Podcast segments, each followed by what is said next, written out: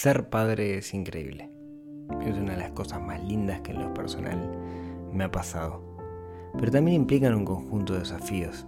Y en particular, educar a nuestros hijos en este mundo en el cual el dinero es protagonista. Bienvenidos al capítulo 48 del podcast, donde hablaremos de educación financiera y los niños.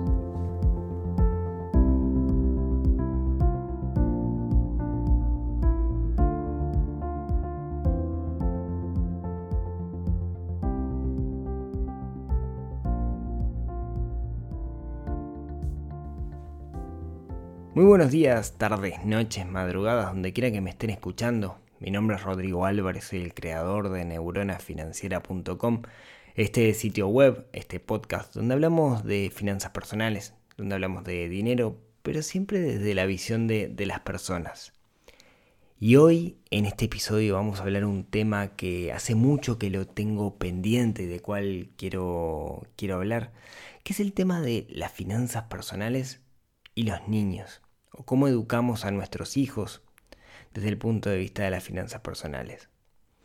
Yo soy padre, tengo dos hijos, Máximo que tiene cinco, va a cumplir seis en octubre, y Matilde que va a cumplir dos ahora en, en un mes. Y me preocupa o me ocupa mucho el tema de cómo criarlos para que dominen el arte del dinero, para que de grandes el dinero no sea un factor de estrés. Entonces intento o ocupo mucho tiempo en transmitirles cosas, transmitirles conocimiento. Y hoy quiero un poco charlar de eso con, ustedes. Como todo padre, no tengo una fórmula mágica. Mis hijos vinieron sin manual. Y, he hecho todo sobre la marcha, ¿no? He ido aprendiendo sobre el camino, que es como lo hacemos todos como, como padres. Seguramente me equivoqué en muchas cosas. Entonces, tomen lo que les voy a contar hoy como una charla abierta, donde, les, donde hablamos un poco de este tema de las, del dinero y los niños, que me parece sumamente, pero sumamente importante. Yo creo que como viven el dinero en su primera infancia va a ser algo que después los va a marcar de por vida y de esa forma se van a relacionar con el dinero de, grandes. Por eso me parece que es, que es muy importante. Esta, digamos, este tema, digamos, este, creo que, también es bueno ver que es distinto como se vive hoy, al menos con cómo viví yo mi infancia con respecto al dinero. Quiero decir, hoy vivimos en otro mundo, el mundo es totalmente distinto, ¿no? Algunas diferencias notorias de cuando yo era chico con respecto al momento actual. Cuando era chico, es hace unos 30 años, digamos, ¿no? Es bastante, pero seguramente el que tenga 30 va a notar una diferencia también, y el que tenga 20 también lo va a notar, ¿no? Primero, hoy existe una oferta exclusiva dirigida a los niños. Porque los expertos del marketing saben que si le venden cosas a los niños, los padres lo van a terminar comprando. Entonces, hay mecanismos exclusivos para que los niños quieran cosas. Eso cuando yo era chico no pasaba. No había comerciales exclusivos para niños, excepto en la víspera del día, día del Niño, por ejemplo, Navidad. Eh, ahora basta ver Discovery Kid o cualquiera de estos canales eh, específicos eh, dedicados a, niños para encontrar una oferta enorme hacia ellos. Y claro, ¿no? El niño no sabe leer el cartel que dice imagen meramente ilustrativa y cuando ve a Barbie y el unicornio que saca el arco iris del, del cuerno, piensa que el juguete va a ser lo mismo y, oh sorpresa, es un cacho de plástico cuando el juguete llega y capaz que la imaginación no le da para, para, crearlo y jugar. Hoy, digamos, existe esa oferta y es demencial, demencial la cantidad de publicidad que hay dirigida a los niños, en particular en estos canales. ¿sí? Em, creo que es fácil venderle cosas a los padres a través de los niños, ya sea por culpa, ya sea porque los padres no quieren frustrar a sus hijos, em, se lo compran. Andemos un poquito en eso, ¿no? Em, de Barbieri, Alejandro Barbieri dice, educar es frustrar. Creo que lo dice Alejandro. Hoy por hoy creo que vivimos una realidad donde los padres están afuera de la casa mucho tiempo y no quieren enfrentar o frustrar o pelearse con sus hijos. Eso recuerdo que me lo dijo una vez una madre, me dijo, mira Rodrigo, yo estoy afuera de casa desde las 8 de la mañana hasta las 6 de la tarde. Lo veo a mi hijo 3 horas por día, 2 horas por día. Lo menos que quiero es pelear con él. Entonces prefiero decirle que sí para, para no pelear. Y el problema es que al final está accediendo a todo y está, está creando un niño, un futuro adulto, con la percepción que todo lo que pide lo puede conseguir. ¿sí? Justamente ese es otro problema. Cuando yo era chico yo sabía que había cosas que no se podían porque mis padres no tenían el dinero. Sin embargo, hoy, con el tema de la facilidad del acceso al crédito, los niños crecen con la, percepción de que todo es posible. ¿no? Simplemente pasa la tarjeta de crédito y listo. Entonces es difícil hacerlos entender a los niños de que algo no se puede. Em, creo que estas son cosas que están pasando hoy por hoy, si quieren el ejemplo típico de esto de venderle cosas a los niños, a, los padres a través de los niños, es la cajita feliz de McDonald's, ¿no? Gran estrategia de marketing. Si a los niños de chiquitos por un juguete, digamos, van a, McDonald's, pero vienen con todos los padres y viene todo el paquete entero, ¿no? Entonces se termina vendiendo cosas a todos a través de, de los niños. Esto no pasaba antes. Y sin embargo, hoy, en el mundo en el cual vivimos, pasa y pasa mucho. A menos no pasaba tanto, ¿no? Y con esto de que los padres no quieren frustrar a sus hijos o por culpa, digamos, terminan accediendo, se da que, me parece a mí, al menos es mi opinión, que muchos niños están creciendo con una percepción errónea del concepto del dinero. No, no, los introducimos en ese mundo. En particular, yo tuve algún detonante como para para decidir este tema para, para este episodio, ¿no? Y he visto en un entorno eh, relativamente cercano en, los últimos tiempos, algunas actitudes de niños que, me han llamado la atención y que me han despertado la reflexión. Por ejemplo, he visto niños que tienen fortunas en juguetes.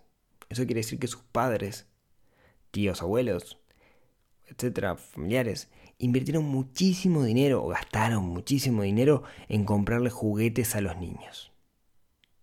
Yo no digo que esté mal, pero eh, he visto casos, digamos, donde los padres se nota o sé que les cuesta mucho llegar a fin de mes, que hay algunas necesidades básicas que no pueden cubrir, que hay cosas que no están haciendo, pero sin embargo eligen comprarle los juguetes a los gurises.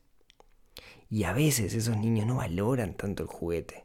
O sea, eh, capaz que es un berrinche el que le, digas no te lo puedo comprar, pero que inclusive exageran porque le compran más de lo que el niño pide.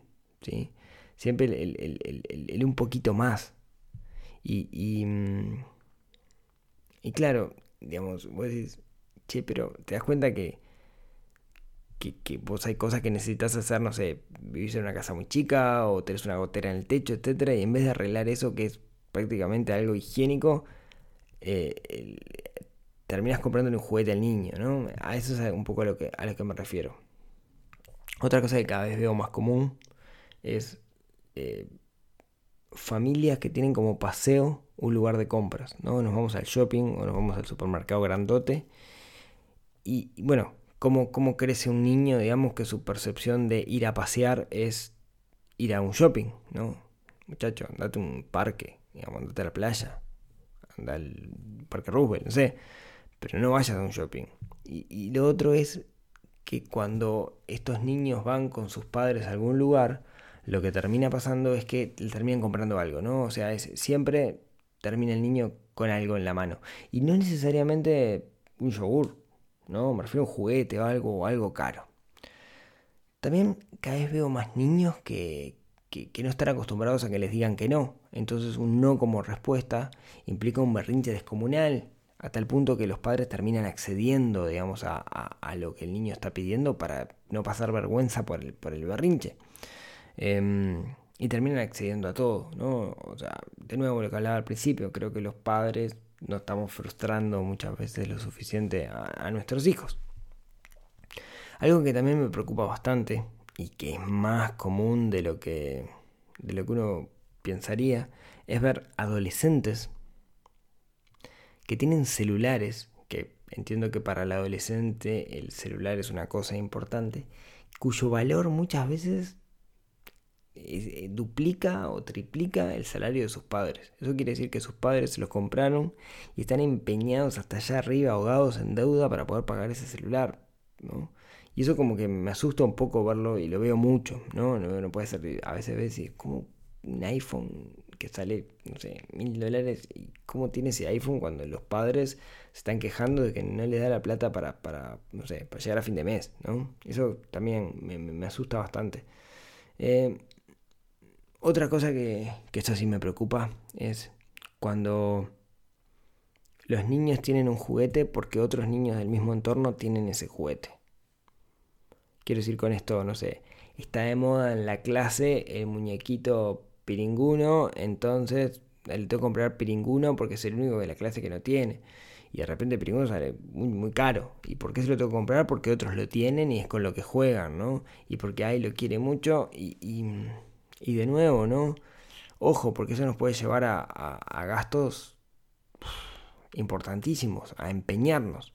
Em, a ver, entiendo que a veces los niños quieren otro juguete o quieren jugar algo, pero a veces he visto casos, digamos, relativamente cercanos, donde se le va un poco la moto con esto, ¿no? Donde, donde por tener lo mismo que los demás gastan muchísimo dinero o importan cosas, o traen de afuera a ese, a ese nivel, ¿no? Seguramente muchos de estos errores yo también los cometa con, mis hijos sin, sin darme cuenta, porque, como decía al principio, no existe un manual para ser padre uno lo hace sobre la marcha y va aprendiendo y se va equivocando y va mejorando y, busca que su hijo sea feliz. Claro, a veces tenemos que frustrar un poco porque a veces la felicidad en el corto plazo eh, implica que, después no tengan herramientas para buscar la felicidad en el largo plazo. Entonces, como quería dejarles algunas herramientas o algunas estrategias, ¿sí? como para poder enfrentar esto de, la educación financiera con, los niños. Nuevamente con total humildad, y son cosas que yo vengo haciendo y algunas no, pero, pero, pero es una conversación abierta. ¿sí? No, no me quiero creer el dueño de la, verdad con esto. A ver, primero cuando los niños son chicos, digamos hasta 3 años, ¿sí? esto está bueno separarlo por edad, eh, en realidad no demandan mucho. No, lo cierto es que muchas veces terminamos comprando cosas, pero es más por culpa que otra cosa. Eh, tenemos que tener cuidado con eso y también tenemos que tener cuidado en no usar a los niños como excusa para algo que queremos nosotros. ¿A qué me refiero con esto? Miren, déjame contárselos con un ejemplo.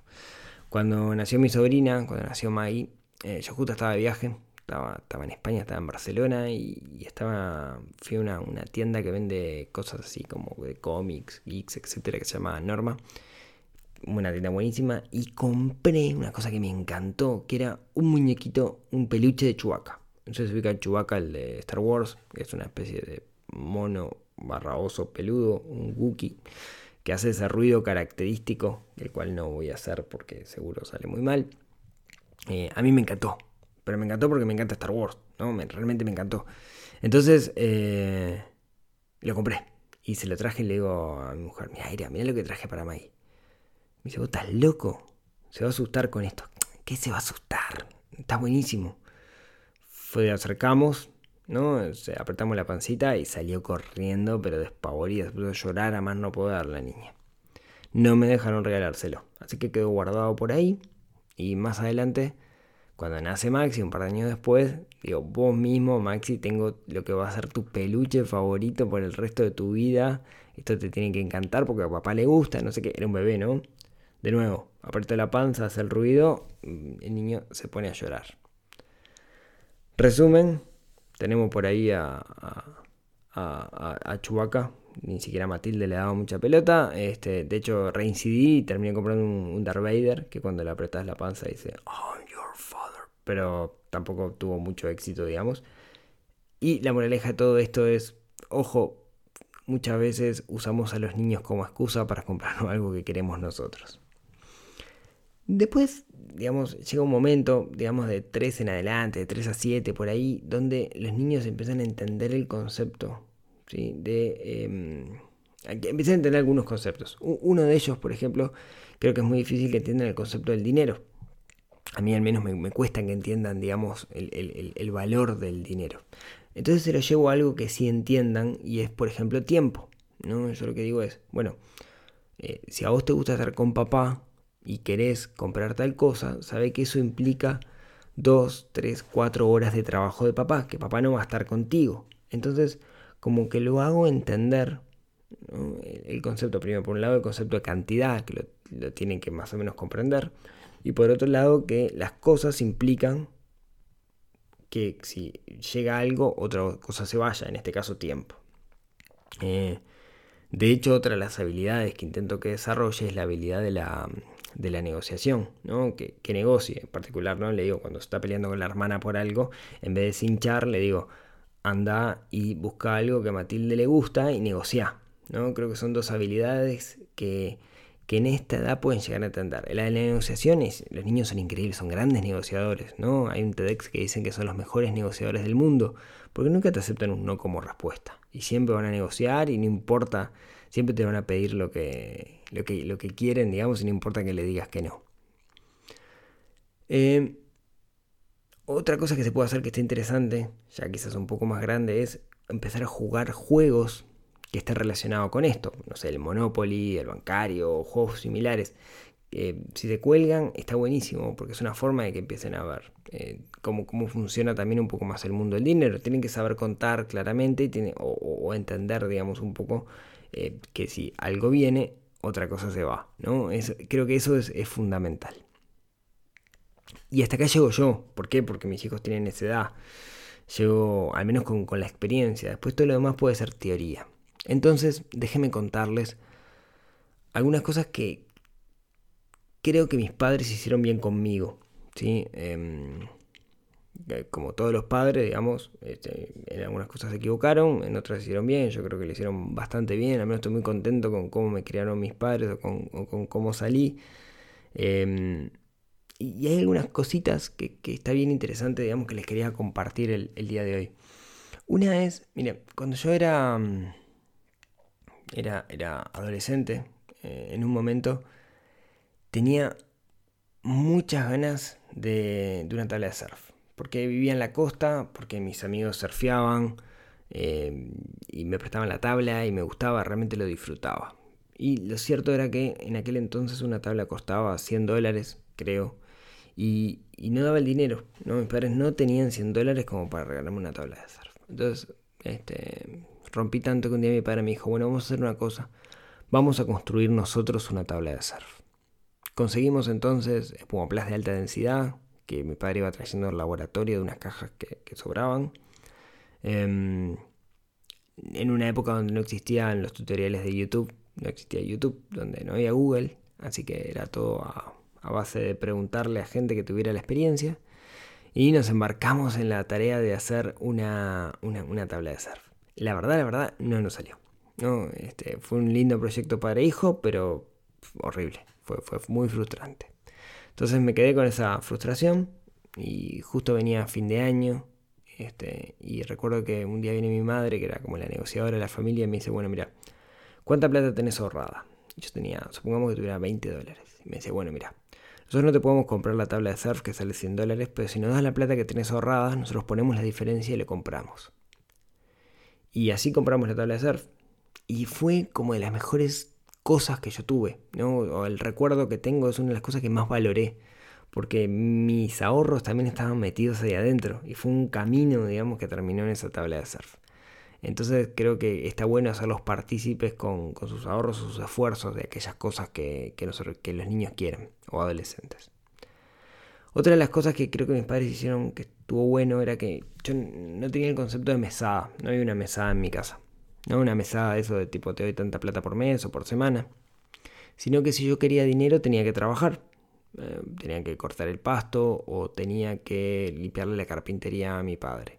No, mm, había, tareas, digamos, por las cuales no me pagaban. Digamos, no, me pagaban por tender mi cama. Este, esas eran cosas que las tenía que hacer sí o sí. Las cosas por las cuales me daban dinero eran cosas extras. Y recuerdo que eran bastante, o al menos el recuerdo que tengo, me tenía que esforzar mucho para hacerlo, ¿no? El, no sé, limpiar el galpón de mi padre que estaba súper sucio por la viruta, etcétera, era, me llevaba un día entero. Eh, cortar el pasto con la máquina eléctrica que, y esa afilada que se vivía trancando era un parto. De hecho, tengo una gran cicatriz en la mano, de, justo estoy mirando, de, cuando de, esas, de esas experiencias. Pero de alguna forma aprendí el valor del laburo, del trabajo duro, ¿no? Y creo que eso estuvo, estuvo bueno. No quiere decir eso que la única forma de ganar dinero sea trabajando duro, pero entendí el valor del trabajo y del esfuerzo. Y creo que eso, eso fue algo que estuvo bien que, hicieron mis padres e intento, o voy a intentar al menos repetir lo mismo con, mis hijos. Eh, también la realidad es que aprendí y mis padres me, me trasladaban que la plata era limitada y que costaba ganarlo y que no todo se podía. Y yo eso lo entendía. Claro, dos por tres quería cosas que, no podía y me costaba entenderlo, pero no sé, yo no podía tener campeones Nike como tenían mis compañeros de, liceo. Porque no daba la plata, punto, digamos. Entonces no, no, no podía, eran cosas caras en ese entonces. ¿no? Hoy son cosas que quizás sean más fáciles de conseguir o no, digamos, capaz que nos acostumbramos a eso justamente por el tema del crédito. Pero, pero crecí con esa idea y creo que, que estuvo bueno y mi plan, al menos con mis hijos, va por ahí.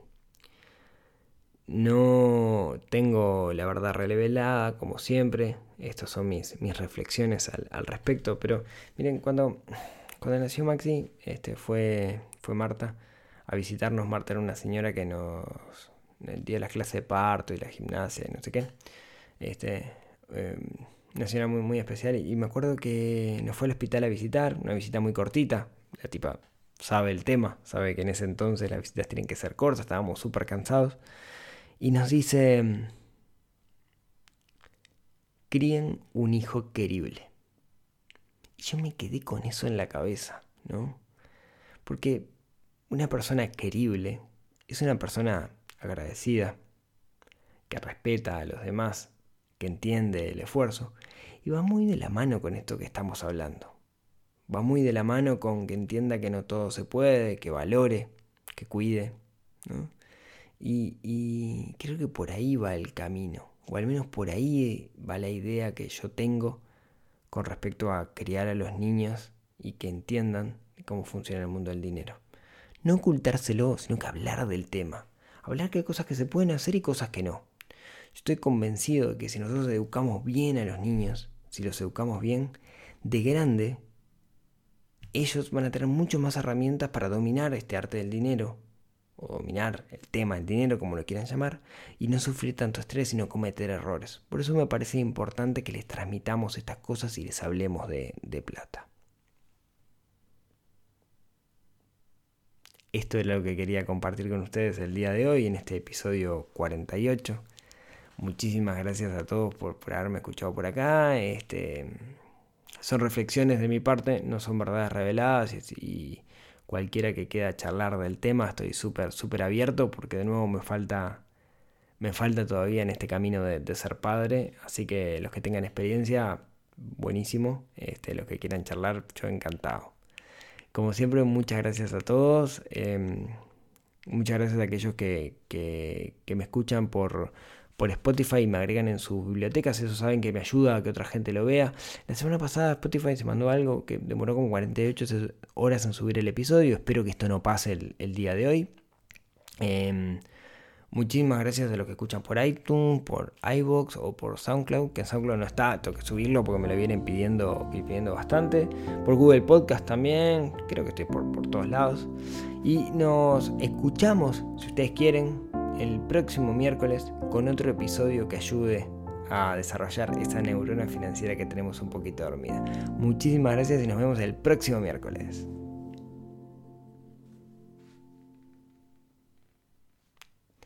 Le juro que este episodio lo grabé tres veces.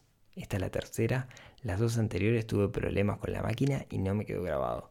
Así que es muy, muy, muy tarde y espero que haya salido bien.